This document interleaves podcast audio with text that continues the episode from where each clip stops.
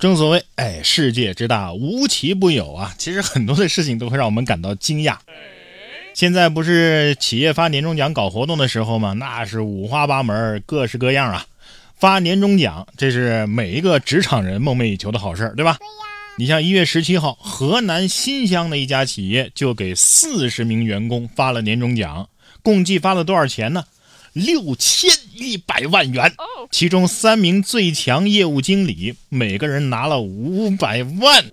这一摞摞的百元大钞是堆积如山呐！啊，员工们也是喜笑开颜。看了这条新闻，我才感叹啊，人家挣的是钱，我挣的这是什么？是窝囊费，费用的费。结果仅仅过了一天啊，一月十八号，还是这家企业。另外一个数钱节目，把普通员工发年终奖的气氛是推向了高潮啊！只见那长长的桌子上是铺上了紫红色的桌布，让人惊讶的是，成袋子的百元钞票都倾倒在了这桌子上啊！主持人解释了数钱的规则，在限定的时间内，每个职工用手数钱啊，手工数钱，数多长时间呢？十五分钟。你数了多少钱？哎，这些数够的钱都是你的。但是啊，如果数错了一张，需要从你数的这个钱当中呢减少十张，以此类推。再看这些员工们是摩拳擦掌、跃跃欲试啊，有的在拍照，有的在录像，有的在谈笑。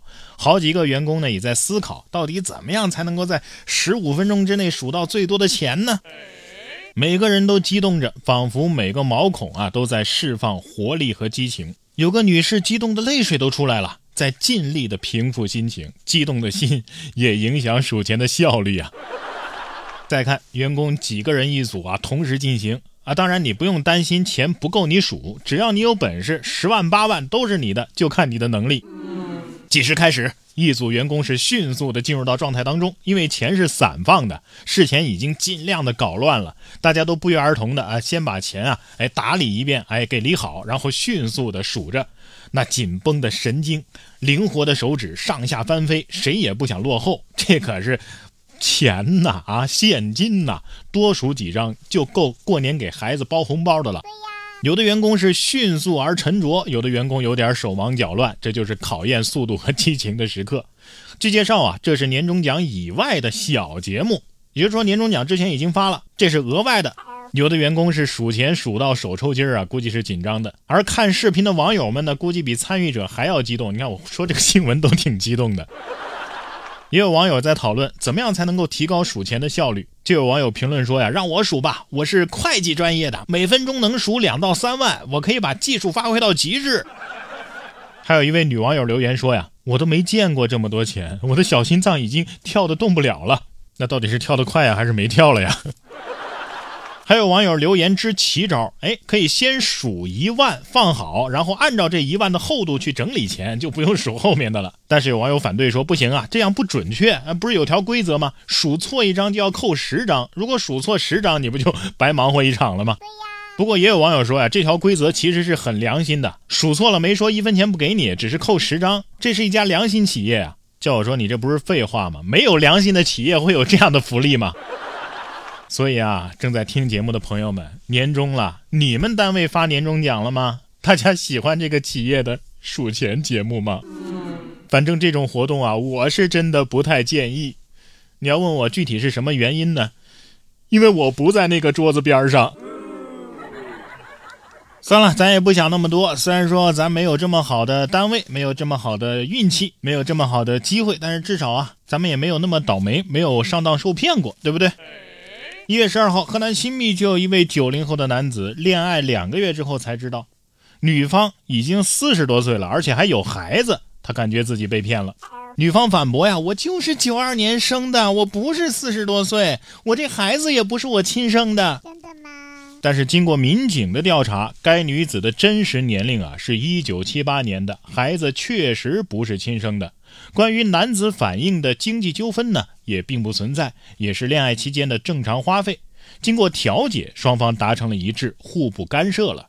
民警提醒大家，年关将至啊，这婚恋交友啊也得谨慎，婚恋过程当中也一定要坦诚相待。不是，嗯，其实我倒觉得吧，只要看对眼了。不就得了嘛，是吧？是女的你就偷着乐吧，干嘛非得是九零后啊？年龄其实不是问题啊，那白素贞还比许仙大一千多岁呢。不过这位大姐啊，我倒是建议出本书。我看了视频，感觉确实不像四十多岁的。你这怎么保养的呀？赶紧开个抖音账号，做个这个美妆博主，一定会火。说到年龄啊，这梅西的年龄也不小了，但是人家的状态还是很好啊。现在不光能打前锋前腰了，还能打后腰了。在前段时间的一场法甲联赛，巴黎零比一不敌雷恩的比赛当中，梅西就踢了后腰的位置。这还不算什么啊，内马尔。直接去踢了后卫了，这一变动也引起了巨大的讨论。球迷评论说呀，我甚至看到梅西和内马尔踢出相依为命的感觉。不过我倒觉得这对于内马尔来说是个机会啊，你终于踢后卫了，这还不把他们缠你的都还给他们？下次我觉得可以试一下让梅西当门将，应该也还可以，就是身高差点意思。所以这大巴黎啊是在尝试一种很新的东西，是吧？他们用三场比赛证明了。姆巴佩确实挑不起大梁。最近，美国也在尝试一种很新的东西，什么呢？一家机器人律师公司的 CEO 发了这样一条抓人眼球的消息：全球首个 AI 律师将在下个月出庭为被告辩护。只是这位 AI 律师啊，并没有实体，也不会在法庭上据理力争，而是在手机端运行，帮助被告应对各种提问。如果 AI 的建议不能够帮助客户胜诉呢？开发公司就会承担超速罚款。嗯，是不是这个意思啊？你给我五百块钱的律师费，如果官司输了呢？你这两百块钱的罚款啊，我就替你交了，你看如何？这玩意儿能靠谱吗？正所谓清官还难断家务事儿呢。要是把仨儿子争拆迁款的案例输入到这个 AI 系统，可能会把 AI 芯片都给烧了。这要是能行的话，那律师是不是得失业了？法官说：“我觉得我也悬呢。”